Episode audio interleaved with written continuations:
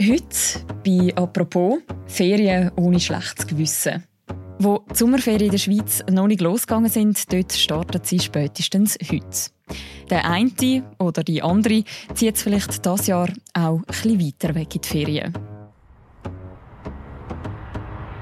Und je weiter weg, desto besser kommt man dort mit dem Flugzeug hin.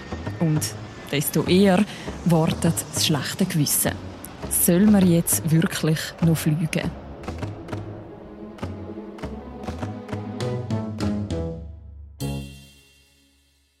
Das Datenteam von Tamedia hat zusammen mit dem Wissenschaftsjournalist Joachim Laukenmann berechnet, wie schädlich das Fliegen wirklich ist für das Klima und ob es Sachen im Alltag gibt, die am Klima mehr oder gleich viel helfen, wie aufs Fliegen zu verzichten. Das ist eine neue Folge vom Podcast «Apropos». Mein Name ist Mirja Gabatuller und ich bin verbunden mit dem Joachim Laukenmann, der jetzt gerade im Homeoffice ist. Hallo Joachim. Hallo Mirja.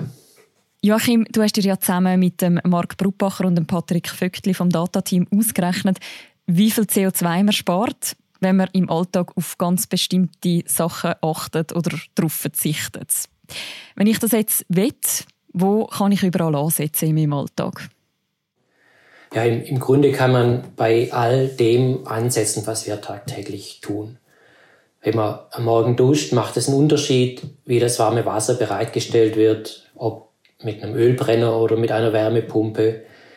Wenn wir was essen, dann macht es einen Unterschied, was auf dem Teller landet, vor allem wie viel tierische Produkte darunter sind.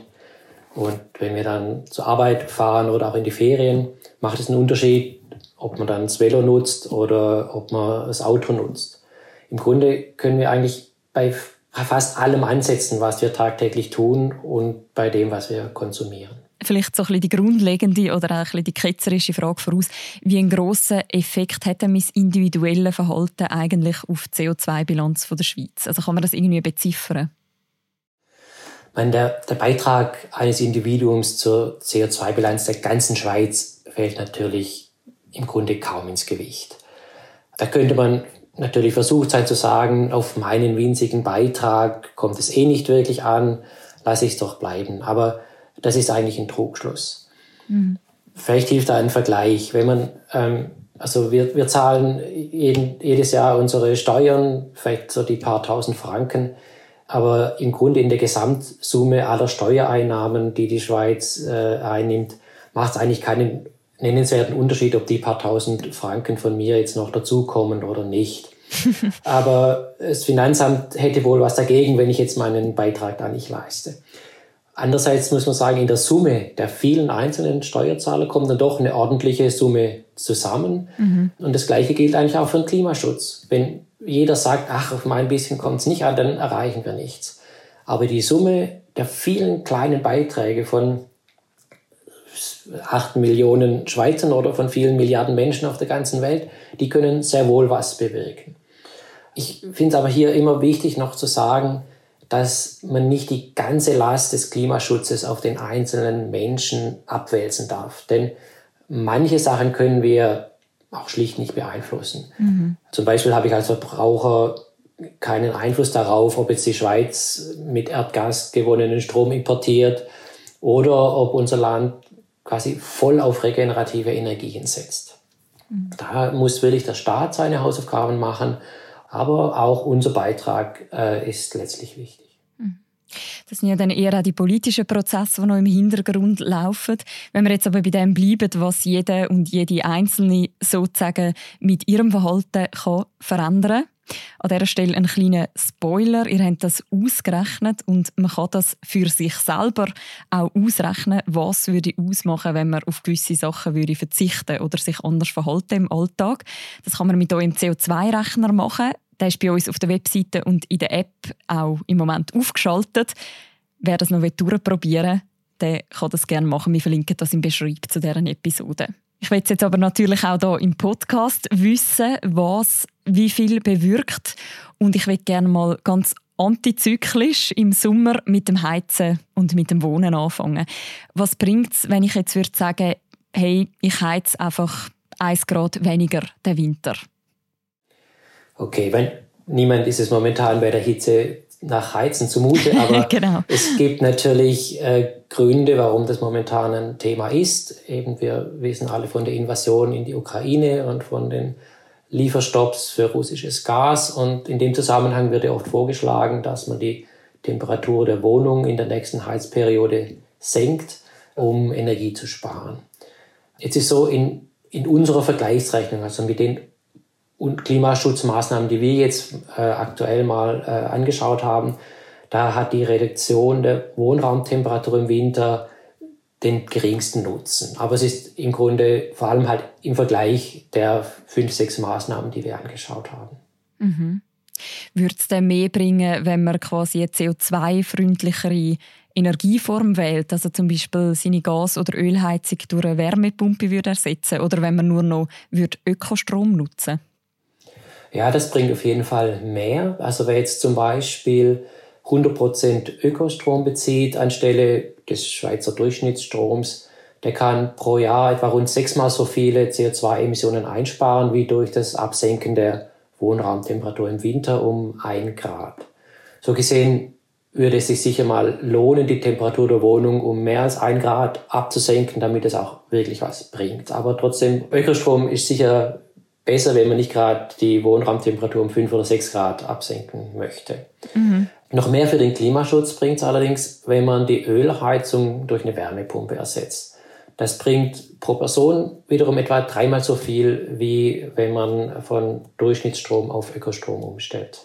Okay. Ein weiterer wichtiger Faktor in unserem Alltag ist ja neben dem Heizen, neben dem Wohnen auch die Ernährung, was wir essen. Dort wird ja immer wieder davon geredet, dass man weniger Fleisch oder weniger tierische Produkte essen mit Blick aufs Klima. Was würde das tatsächlich bringen, wenn man ein ganzes Jahr lang würde auf Fleisch oder eben sogar ganz auf tierische Produkte verzichten das bringt eine ganze Menge. Ähm, wer sich jetzt zum Beispiel vegan ernährt, also ganz auf tierische Produkte verzichtet, der kann seine CO2-Emissionen gleich stark absenken wie mit dem Ersatz der Ölheizung durch die Wärmepumpe. Also das eine ist einmal die mhm. technische mhm. Lösung, das andere eher die Verhaltenslösung, wenn man so will. Also eine vegetarische Ernährung reduziert die CO2-Emissionen in etwa ein Drittel weniger als die vegane Ernährung, äh, aber immer noch etwa doppelt so stark wie die Umstellung auf Ökostrom. Also durchaus auch äh, ein relevanter Schritt. Ich kann es mal versuchen, so ein bisschen zu quantifizieren für Leute, mhm. die gerne mit Zahlen spielen. ähm, also wer sich jetzt vegetarisch ernährt, statt der durchschnittlichen Schweizer Ernährung, der reduziert seine CO2-Emissionen pro Person äh, um etwa 800 Kilogramm pro Jahr. Das entspricht nur als so Vergleich äh, etwa den CO2-Emissionen, die man bei einem Hin- und Rückflug von Zürich nach Neapel emittieren würde. Also das okay. ist so etwa eine vergleichbare Größenordnung. Mhm. Auf das, äh, den Aspekt vom Fliegen kommen wir nachher auch gerade noch. Aber vielleicht, wenn wir schon bei der Mobilität sind, was bringt es, wenn ich jetzt mein Auto, das mit Benzin läuft, würde durch ein Elektroauto ersetzen? Mhm. Also grundsätzlich ist das Elektroauto deutlich sauberer als der Benziner oder deutlich umweltfreundlicher. Auch wenn es immer wieder bestritten wird, haben das mittlerweile unzählige Ökobilanzen gezeigt. Aber auch die Nutzung eines E-Autos ist noch mit gewissen Emissionen verknüpft, insbesondere auch wegen der Herstellung der Batterie. Und auch der Schweizer Strommix, mit dem man ja das Elektroauto sozusagen betankt, enthält noch einen gewissen Anteil fossile Energie, wenn auch vergleichsweise wenig, wenn man sich mit Europa oder vor allem Deutschland vergleicht. So kann man aber alles in allem durch den Umstieg vom Benziner oder von einem Diesel aufs Elektroauto in etwa das Gleiche erreichen wie mit der Wärmepumpe, die eine Ölheizung ersetzt. Ganz ohne Automobil, dann spart man auch etwa 30 Prozent mehr Emissionen ein als mit dem Austausch eines Benziners durchs Elektroauto. Also das bringt wirklich sehr viel. Wenn man jetzt so den Durchschnittsschweizer oder Durchschnittsschweizerin nimmt, wo setzt die oder der am besten an, wenn er oder sie CO2 einsparen Also am meisten bringt es, wie gerade gesagt, wenn man seinen Mobilitätsbedarf ausschließlich zu Fuß mit dem Velo und ÖV deckt, statt wie im Schweizer Durchschnitt rund 10.000 Kilometer mit dem fossil angetriebenen Auto zu fahren im Jahr. Natürlich gibt es Leute, die sind aufs Auto angewiesen, die können nicht ganz darauf verzichten, aber da ist natürlich der Umstieg aufs E-Auto auf jeden Fall äh, ein großer Fortschritt im Klimaschutz. Da jetzt der Schweizer Strommix schon recht sauber ist, ist der Klimanutzen durch die Umstellung auf reinen Ökostrom jetzt nicht so überwältigend groß, aber auch das bringt was. Und am wenigsten jetzt in unserem Vergleich bringt es die Temperatur um ein Grad abzusenken, zumindest im Vergleich hat mit den anderen Beispielen. Da dürfen es also ruhig zwei oder drei Grad weniger sein, dass die Temperaturabsenkung auch wirklich äh, substanziell was beiträgt zu den CO2-Reduktionen.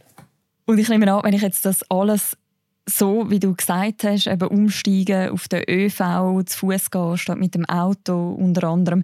Wenn man das alles super würde umsetzen dann wäre wahrscheinlich jetzt so ein kurzer Flug in die Ferien nicht mehr so ein grosses Problem, oder?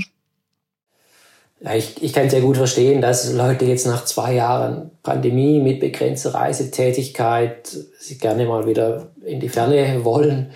Klar ist die Verlockung groß, das jetzt wieder nachzuholen und in den Flieger zu steigen. Andererseits muss man schon sagen, es ist erstaunlich, wie unsere Bemühungen, das Klima zu schützen, schon durch eine recht kurze Flugreise wieder zunichte gemacht werden können. Nur mal ein Beispiel, fangen wir auch mal unten an, sagen wir einen Rundflug von Zürich um den Eiger, so etwa 100 mhm. Kilometer Luftlinie, eine Richtung, also 200 Kilometer Strecke, macht eigentlich schon den Nutzen wett, den man erreicht, wenn man die Temperatur in der Wohnung einen Winter lang um ein Grad absenkt.